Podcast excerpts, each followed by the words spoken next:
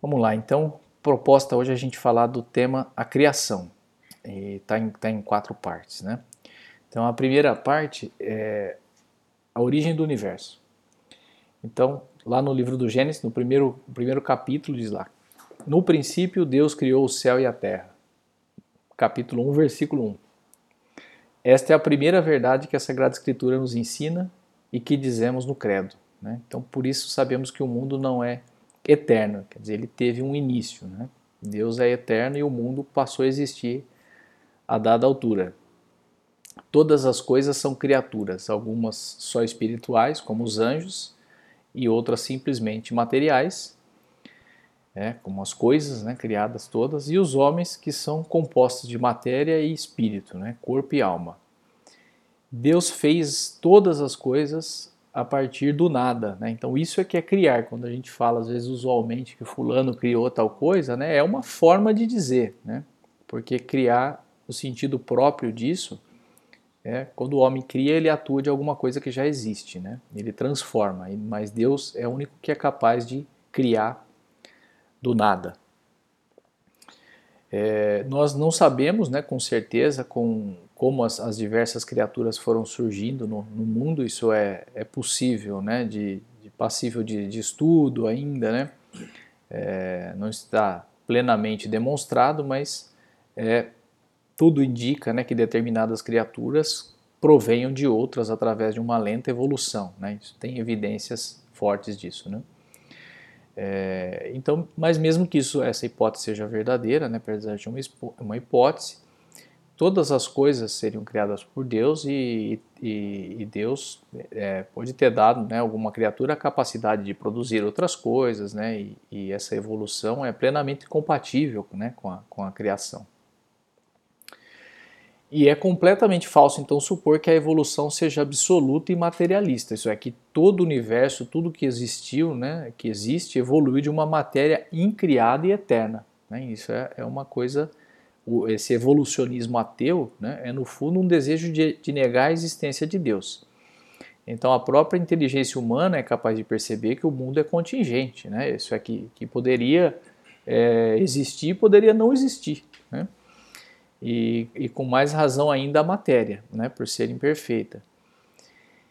Então, é, então o mundo tal qual como existe é, tem que ser sido criado, né? tem que ter alguma causa, não em si só, uma causa que é interior ao próprio mundo. Né? Então é absurdo que algo contingente possa dar existência a si mesmo.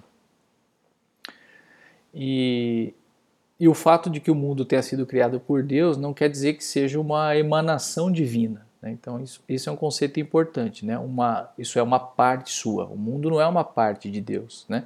Quem afirma isso é, além de dizer algo contrário à fé, diria um absurdo, pois Deus é simples e não pode dividir-se. Então isso faz parte de uma doutrina panteísta, né? É Deus como conjunto de todas as coisas, é, ou o mundo como parte de Deus, né? Então equivale a outra forma de ateísmo, que leva a negar também a distinção entre o bem e o mal. Então é, os conceitos aí se confundem, né? Se o mundo é parte de Deus, então Deus não pode ser mal, né? Na segunda parte, a relação então entre a criação, né, as criaturas e Deus. Então existem três relações: é a relação de semelhança, dependência e presença de Deus. É, então essa relação de semelhança a gente entende como uma, uma analogia, né, que cada artista é conhecido por um traço peculiar. Então, se você olha para uma obra, você mais ou menos já consegue ter uma ideia se você conhece aquele artista, né? E, e por terem sido criados por Deus, as criaturas também se parecem com ele. Né? Então, nos seres animados, essa semelhança é muito débil, né? se, se limita à própria existência dela, ou a uma certa ordem, uma beleza, uma flor que a gente olha belíssima e fala, puxa, isso aqui tem uma é, tem alguém que, que, que criou isso aqui, não é? E nos seres vivos, por serem mais perfeitos, a semelhança é maior. E no homem, né, o, o homem é a obra-prima da criação né, de Deus. Então essa, ele é mais semelhante a Deus, porque ele tem a inteligência e a vontade. Então a Sagrada Escritura diz que Deus criou o homem é, a sua imagem e semelhança. No, no, livro do Gênesis diz isso, né? E no entanto, apesar dessa semelhança, a diferença é muito maior, né? Porque Deus é infinitamente perfeito, mas tem essa semelhança.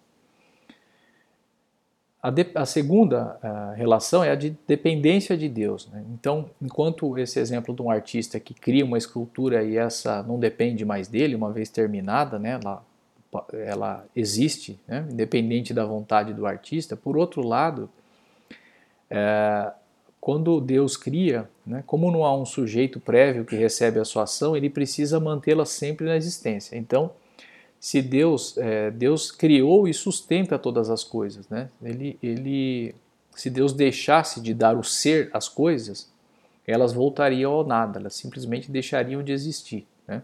Então Deus não é apenas a origem das criaturas, né? como o, o escultor é a origem daquela escultura, mas também ele sustenta continuamente no seu ser, porque Deus é o único que é por si só. Né? Então só ele poderia fazer isso. E, e, desse modo a dependência de todas as coisas, né, passadas, presente e futura, com relação a Deus é total e permanente, porque Deus é, é onipotente. Né? E, e por fim, a última, a última é, relação né, a relação de presença de Deus. Então, como Deus mantém todas as coisas na existência, necessariamente ele também está presente nelas de alguma maneira. Né? São esses traços né, na, na mão do artista. Então Deus é mais íntimo das as coisas do que elas próprias, isso diz Santo Agostinho. Né? São Paulo explica esta realidade aos atenienses, dizia-lhes que Deus, que dá a todos a vida, o alento e todas as coisas, não está longe de cada um de nós, já que nele vivemos, nos movemos e existimos. Né? Então São Paulo diz isso aos atenienses que nós vivemos em Deus, nos movemos em Deus e existimos em Deus. Então está nos Atos dos Apóstolos, no capítulo 17. Então essa é uma presença de Deus. Né? Bom, no, no, terceiro, na terceira parte aqui, falamos da bondade do mundo e a existência do mal. Né? Então, todas as coisas criadas né, são boas em si mesmas. Por quê? Porque saíram da, das mãos de Deus, né, queridas por Deus. Então, lá no, no, livro do Gênesis, também no capítulo 1, diz: Deus viu todas as coisas que havia feito e todas eram muito boas. Né? Bom, e o mal? Então, o mal que nós observamos no mundo não é um ente, não é uma coisa criada, é a falta né, ou ausência de bem ou de algo que, no entanto, continua sendo bom. Por exemplo, a cegueira não é uma coisa, a cegueira é a falta da visão. Né? Ah, o, o frio é a ausência do calor. Né? Então, o mal não foi criado por Deus, nem por nenhum princípio maligno, né? não foi o demônio que criou o mal. E por que, que Deus o permite? Isso não é fácil de entender, né? Isso é uma objeção muito comum, né? Quando as pessoas não têm fé, dizem, olha, se Deus existisse, tal coisa não seria possível, né? Mas sabemos, sabendo que Deus é, é bondade infinita, né, nós temos que concluir que Deus permite né, o mal para tirar dele um bem ainda maior. Então Deus escreve certo em linhas tortas, né? É, já ouvimos isso. Bom, com relação aos males físicos, né, doenças, terremotos, catástrofes, né, é preciso entender que não são mal em sentido absoluto, porque não afasta do verdadeiro fim que é Deus. Então o homem ele é orientado para Deus, né? E essas coisas em si não são é, más em si, né? Uma doença pode aproximar alguém de Deus, não é afastar. Pode afastar também, né? Depende de como a pessoa vai lidar com aquilo. É, mas elas podem se ordenar para o bem superior, né? Por exemplo, a penitência dos homens pelos seus pecados. Então, o, o, o Deus permite que haja uh, o mal, né? Ou que que uma pessoa caia no pecado, ela pode depois se arrepender e, e amar mais a Deus ainda, né? sentir uma contrição profunda. Nem sequer a morte humana, que é o maior dos, mal, dos maus que pode nos acontecer fisicamente falando, é o mal absoluto, pois a alma é imortal, a morte não vai matar a nossa alma. Né? É, um detalhe interessante que eu li uma vez, um livro sobre, sobre o demônio, dizendo que o demônio serve a Deus mesmo sem querer. Né? Então o pecado do demônio foi de não servir a Deus, né? não servirei. Mas ele tenta os homens, tentando perdê-los, né? E à medida que ele tenta os homens, os homens é, se aproximam de Deus, porque se resistem à tentação do demônio, né, aumentam em, em, graça, né? Custa é, é, custa resistir a essa tentação, é mais fácil ceder. Então faz-se um esforço, né? Puxa, é, tem mérito isso, né? Então indiretamente o demônio serve a Deus quando faz essas tentações, né? E mesmo quando, quando se cai, né, como acabamos de mencionar aqui, se cai em tentação, mas se depois se se arrepende, se é, passa a se amar mais a Deus, talvez, né? Bom, mas para as criaturas serem boas, não basta que elas sejam em si mesmas, né? Devem agir bem, como Deus quer que elas atuem. Então, os seres vivos, com exceção dos homens, sempre cumprem as leis estabelecidas por Deus. Por quê? Porque elas, pelo simples fato de existirem, é, dão graça a Deus, né? Mas o homem não, ele tem uma inteligência e uma vontade. Né? E além dele estar submetido às leis físicas, ele deve cumprir essa lei moral que foi, foi dada por Deus.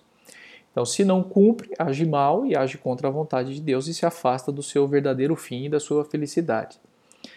Então, o mal moral, né, o pecado, esse sim é o único mal absoluto, porque ele afasta de Deus.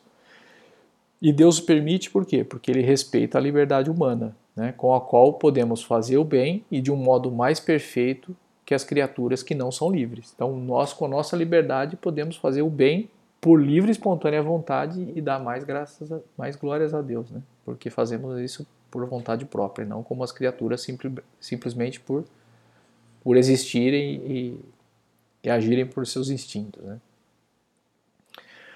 Bom, e além disso, o descumprimento da lei é exatamente a causa dos outros males, né? situações de injustiça, de opressão, guerra, etc.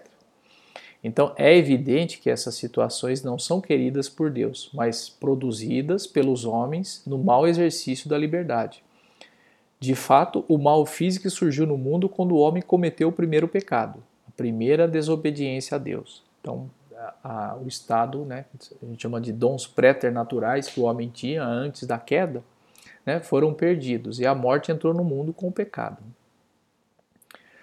Os demônios são anjos, seres espirituais, que receberam de Deus a liberdade para fazer o bem, mas que se rebelaram e pertenceram voluntariamente e permaneceram voluntariamente afastados dele.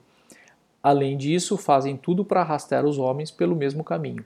São seres reais, não imaginários, que não quiseram é, reconhecer sua dependência de Deus, nem estar submetidos a Ele. Né? Então, é, é a, a tentação do, dos, dos, demônios, né, é, é, um estado diferente do nosso, não tão sujeito ao tempo como nós. Os demônios têm uma, uma, uma vamos dizer, a, a, decisão já está, já está tomada desde, desde sempre, né, não vão se arrepender, né, quer dizer, isso é um mistério para nós. Primeira, a primeira coisa a se dizer é isso, né? Não dá para se entender isso completamente mas nós sabemos que nós temos esse tempo de vida para exercer a nossa liberdade, né? e aí podemos é, ir para lá ou para cá, nos aproximarmos de Deus ou nos afastar. E os anjos tiveram essa, né? Tem lá uma grande batalha no céu, então várias coisas que a gente vai vendo que isso já está determinado, né? os, os demônios se decidiram por não servir a Deus e os anjos são as, aqueles, os anjos servem a Deus, né? E os demônios são anjos caídos, né? Por fim, né, descobrir a presença de Deus. Então nós temos que descobrir no mais fundo das criaturas a maravilhosa realidade da presença de Deus que as criou e as mantém constantemente na existência. A esse Deus invisível o encontramos nas coisas mais visíveis e materiais. Né? Então temos também que descobrir a Deus em todos os acontecimentos. Nada, nada, absolutamente nada que acontece é por acaso. Né? Nada passa é, inadvertido a Deus. Né? Ah, foi falta de sorte, foi claro. As, os atos têm consequências, né? isso é óbvio, mas nada acontece que não seja da vontade de Deus, que ele não permita. Né? Então, no Evangelho de São Mateus, no capítulo 10, diz lá: é, Até os cabelos da vossa cabeça estão todos contados. Então, não cai nenhum fio que Deus não, não saiba né, e não permita.